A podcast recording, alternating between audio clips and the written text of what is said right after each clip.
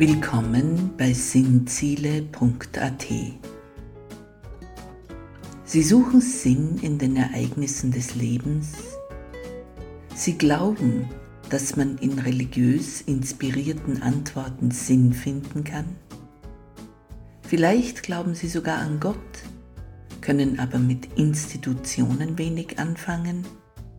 Sie wollen lieber selber denken, selber nach Sinn suchen dann sind Sie hier richtig. Hören Sie den Podcast von Raffaela macht Sinn zu verschiedenen Themen und Fragen des täglichen Lebens. Tauchen Sie ein in sinnvolle Anregungen für Ihren Geist und Ihre Seele.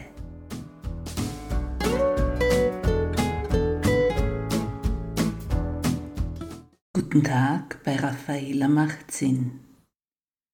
Heute im Themenkreis 7 Die Schöpfung und der Sündenfall hören Sie im Pod 6 den ersten Teil von der Erschaffung des Menschen und der schicksalhaften Begegnung mit einer Gartenschlange im Paradies. Ich erlaube mir die Erzählung von Paradies und Sündenfall sehr frei in eigenen Worten angelehnt an Genesis 2 und 3 wiederzugeben, weil ich denke, dass auf diese Weise manche Intention des Schreibers besser sichtbar wird. Natürlich ist meine Interpretation nicht in Stein gemeißelt, das sind nur die zehn Gebote. Also, Gott hatte den Adam aus Staub gemacht und ihm zur Belebung seinen eigenen Atem durch Adams Nasenlöcher eingehaucht. Das in sich ist schon spannend. Wir Menschen, denn Adam steht sinnbildlich für alle Menschen, sind mit dem Atem Gottes ausgestattet. Das ist nicht nur ein Lebensatem aller Kreatur, sondern Gottes Atem. Gott teilt seinen Atem mit uns. Alle anderen Lebewesen, die da kräuchen und fleuchen, leben und atmen auch, aber ihnen hat Gott seinen eigenen Atem nicht eingehaucht. Der Mensch jedoch atmet Gottes Atem, wenn er ein- und ausschnauft. Das muss man sich mal vorstellen. Trotzdem ist Adam aus Staub bzw. Erde gemacht.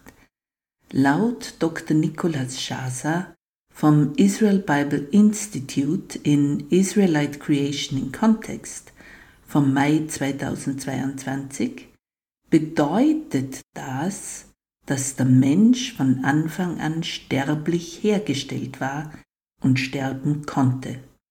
Das wird später noch eine wichtige Rolle spielen. Adam war ja von Gott in seinen Garten Eden gesetzt worden, irgendwo im Osten, landläufig auch als Paradies bekannt. Und als Adam nun soweit fertiggestellt war, hatte Gott eine nette Aufgabe für ihn. Er solle alle Lebewesen, Pflanzen, Dinge und so in diesem Garten benennen, also ihnen einen Namen geben. Ich fantasiere mal und sage, so ging Adam und nannte das schwarz-weiß gestreifte Zebra, und das große Tier mit dem Rüssel nannte er Elefant, und das kleine fleißige Tierchen nannte Ameise und so weiter und so fort. Gott erklärte Adam außerdem, dass er von allen Früchten im Garten essen dürfe, nur von den zwei Bäumen in der Mitte des Gartens nicht. Nicht vom Baum des Lebens, und nicht vom Baum der Erkenntnis von Gut und Böse, denn dann würde der Mensch sterben. Nun, wie dem auch sei, Adam fand alles toll, überhaupt da Gott täglich mit ihm im Garten Eden spazieren ging und sie miteinander ein Schwätzchen hielten, so meine Interpretation der Lage, wie wir auch später hören werden. Man könnte nun meinen, dass Adam glückselig war, er hatte Gott, hatte eine sinnvolle Aufgabe und praktisch die ganze Welt für sich. Aber Adam war nicht glückselig. Es zwickte und zwackte ihn etwas, aber er wusste nicht recht, was es war. Gott sah ihn an und sagte sich, der Mann braucht eine Gehilfin, jemand, der ihm zur Seite steht. Und er ließ einen tiefen Schlaf über Adam kommen und formte aus des Adams Seite eine Gefährtin. Als Adam aufwachte, führte Gott ihm dieses wunderschöne Wunderwesen zu. Es steht anzunehmen, dass dem Adam ob der Lieblichkeit und Schönheit der neuen Person die Augen ausfielen. Jedenfalls rief er, Endlich, das ist Bein von meinem Bein und Fleisch von meinem Fleisch. Menschin soll sie genannt werden, denn vom Menschen ist sie genommen. Das ist ein Wortspiel im Hebräischen, erklärt Dr. Schasa. Denn Ich heißt Mensch oder Mann, das steht für Adam. Und Isha heißt Menschin, das steht für die Frau. Sie war also wie er, nicht voll Geist wie Gott und nicht ohne Gottes Atem wie alles andere Geschaffene, sondern eine so wie er war. Gott hatte ihm eine Gefährtin gemacht. Wichtig ist dabei laut Israel Bible Institute, dass die Menschin nicht aus einem Rippchen Adams gemacht wurde, da wäre sie nur sein Anhängsel, sondern sie war aus seiner Seite genommen. Unsere Übersetzung ist hier leider sehr unpräzise. Er ist also nicht komplett ohne seine Seite. Das ist ein sehr jüdisches Bild. Es heißt in der Bibel, wer eine Frau gefunden hat, hat das Glück gefunden. Der Herr meint es gut mit ihm. So kann man das nachlesen in Genesis 2.18, in Sprüche 19.14, Sprüche 31.10, Jesus Sirach 26.1. Im Judentum ist es weit verbreitetes Wissen, dass Ehe nicht nur Bürde ist, sondern dass Mann und Frau einander brauchen und einer ohne den anderen zwar nicht gleich untergeht, aber dass etwas fehlt. Was ich ebenso interessant finde, ist, dass die katholische Lehre von Hunderten von Jahren, dass es besser wäre, Gott zu haben, als einen Menschen im Sinne von Gott allein genügt, nicht bestätigt wird. Adam hatte Gott, wenn man das so sagen will, und zwar vollständig zu seiner Verfügung und das ganze Paradies dazu, und es war nicht genug. Es fehlte etwas, eine Gefährtin aus und an seiner Seite. So viel zum Zölibat und zur Ehelosigkeit in der katholischen Kirche. Man könnte sagen, obwohl Adam alles hat, ist ohne Eva Adams alles nichts. Jedenfalls hatten sie eine tolle Zeit im Paradies. Ich nehme an, sie hatten viel Spaß miteinander, ebenso wie mit der ganzen Schöpfung, und auch mit Gott lief ihre Beziehung sehr gut. Täglich kam Gott vorbei und sprach mit ihnen. So erklärte es uns eine Klosterschwester, als ich sieben war. Und ehrlich, ich finde das heute noch ein passendes und schönes Bild bezüglich ihrer Beziehung zu Gott. Was ich auch interessant finde, ist, dass in Genesis 2.24 steht, der Mann wird seinen Vater und seine Mutter verlassen und seiner Frau anhängen. Hm. In unserer westlichen Gesellschaft läuft das oft umgekehrt. Oft ist es die Frau, die Vater und Mutter verlässt. Dabei soll er ihr anhängen. Bedeutet das nicht, dass er seine Mutter, die berühmte Schwiegermutter der Frau, hinter sich lassen muss oder hinter sich lassen soll? Hm, wieder was zum Nachdenken. Wie dem auch sei, zurück ins Paradies. Nun gab es aber an diesem wunderschönen Ort, der freie Wille lässt winken, ein Tierchen, welches eine gespaltene Zunge hatte, die Schlange.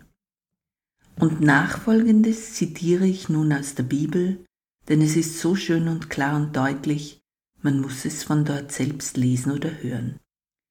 In Genesis 3.1 folgende steht geschrieben. Die Schlange war schlauer. Laut Dr. Staser steht das für durchtriebener als alle Tiere des Feldes, die Gott der Herr gemacht hatte. Sie sagte zu der Frau, Hat Gott wirklich gesagt, ihr dürft von keinem Baum des Gartens essen? Die Frau entgegnete der Schlange, Von den Früchten der Bäume im Garten dürfen wir essen, nur von den Früchten des Baumes, der in der Mitte des Gartens steht, hat Gott gesagt, Davon dürft ihr nicht essen und daran dürft ihr nicht rühren, sonst werdet ihr sterben. Darauf sagte die Schlange zur Frau, Nein, ihr werdet nicht sterben. Gott weiß viel mehr. Sobald ihr davon esst, gehen euch die Augen auf. Ihr werdet wie Gott und erkennt Gut und Böse. Da sah die Frau, dass es köstlich wäre, von dem Baum zu essen, dass der Baum eine Augenweide war und begehrenswert war, um klug zu werden. Sie nahm von seinen Früchten und aß. Sie gab auch ihrem Mann, der bei ihr war, und auch er aß. Da gingen beiden die Augen auf, und sie erkannten, dass sie nackt waren. Sie hefteten Feigenblätter zusammen und machten sich einen Schurz. Also was geschah da eigentlich? Ein durchtriebenes Getier, vielleicht ist das Adjektiv, welches das Wort Trieb mittendrin hat, ein gutes deutsches Wort. Etwas trieb einen Trieb in Mensch und Menschen an machte sich an die Eva heran und durchtrieben wie das Vieh ist, verwirrt es die anscheinend in dieser Sache sowieso schon verwirrte Eva noch mehr. Das Tier gibt die Anweisung Gottes an Adam falsch wieder. Von keinem Baum dürfte er essen. Und Eva, die bei der Anweisung an Adam noch gar nicht erschaffen war, wusste nur halb Bescheid. Ja, irgendwie dürfen sie von allem essen, nur von dem in der Mitte nicht, weil dann würden sie sterben. Aber da waren zwei Bäume in der Mitte. Scheint's hatte Adam sie darüber nicht vollständig und klar genug informiert. Die Schlange sprach weiter und meinte, dass Gott deswegen nicht wolle, dass die Menschen von dem Baum essen, weil sie dann so würden wie er. Na bumm. Hier wird der Trieb des Menschen, Gott sein zu wollen, angesprochen, oder? Dabei reduziert die Schlange Gott auf eine Dimension, dass er gut und böse unterscheiden kann. Das könnten sie, die Menschen, dann auch. Alles andere, was Gott noch ist und kann, unterschlägt das Tier. Und plötzlich sieht die Eva den Baum als begehrlich. Welch schöne Früchte er hat und wie man davon klug werden kann. Klug zu werden ist doch etwas Gutes, oder? Und sie nimmt und isst und Adam, warum hat der sich nicht eingemischt, wenn er eh da war, nimmt die Frucht aus Evas Hand, statt laut zu brüllen, Halt, fort damit! Beide essen und es gehen ihnen tatsächlich die Augen auf. Allerdings nicht wie erwartet. Ihre Wahrnehmung voneinander, sicherlich auch von der Schöpfung und ganz sicher von Gott, hatte sich in Sekundenschnelle vollständig gedreht. Vielleicht könnte man es so beschreiben mit einem Satz. Das farbig bunte, vieldimensionale Paradies wurde plötzlich eindimensional graubraun wie das schmutzige Wasser einer Pfütze. Sie sahen sich plötzlich als nackt. Das waren sie vorher auch schon, und nichts davon hatte sie beschämt. Alles war gut, so wie Gott es gemacht hatte. Auf einmal kam es ihnen nicht mehr gut vor. Auf einmal musste es für sie böse gewesen sein, denn sie fanden es notwendig, sich Röcke aus Feigenblättern zu machen, um ihre Nacktheit voreinander zu bedecken. Man stelle sich das vor, da war ja sonst niemand außer ihnen beiden und Gott. Den Tieren war es sicherlich egal, ob Adam und Eva nackt waren oder nicht. Also sie genierten sich voreinander und vor Gott. Welch einen Effekt diese eine Tat auf Mensch und Menschen hatte, wobei man das Genieren sicherlich viel weiter sehen muss als eine bloße Scham im körperlichen Bereich. Die schamvolle Erkenntnis über sich selbst wurde zu einem Riss zwischen Mensch und Mensch und Mensch und Gott. Nun, es geht noch weiter in Genesis 3. Aber wie bei einem Fortsetzungsroman endet der erste Teil gerade vor einem Höhepunkt in der Erzählung. So ist es auch hier. Worauf noch kurz eingegangen wird, ist auf die Rolle der Schlange.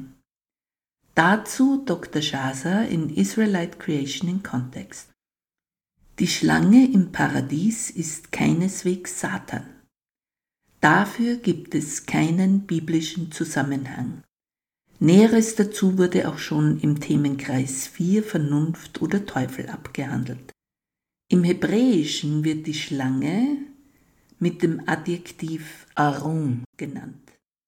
Arum kann positiv gesehen werden als pfiffig, schlau, gewitzt oder negativ als durchtrieben, verschlagen, hinterlistig.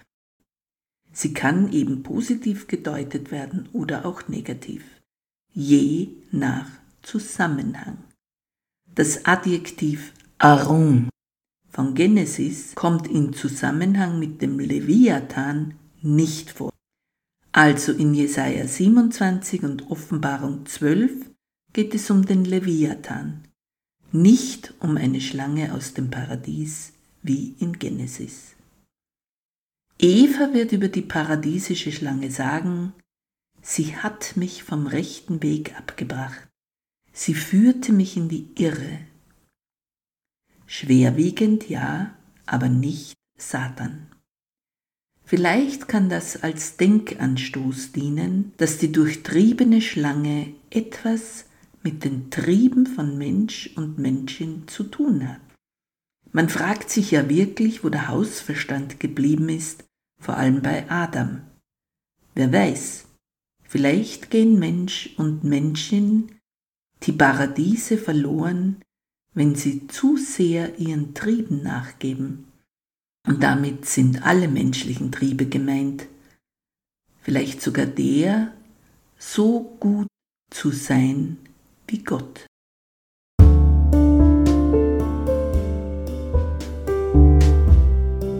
Vorschau hören wir den zweiten Teil von Paradies und Sündenfall aus dem Themenkreis 7 am Sonntag, den 30. Juli 2023. Wir werden hören, wie es weitergeht mit Adam und Eva, wenn sie dann Gott begegnen. Welches Schicksal bricht über sie herein? Und was passiert mit der Schlange? Bis dahin verbleibe ich, Ihre Raffaela. Und Gott segne Sie. Amen.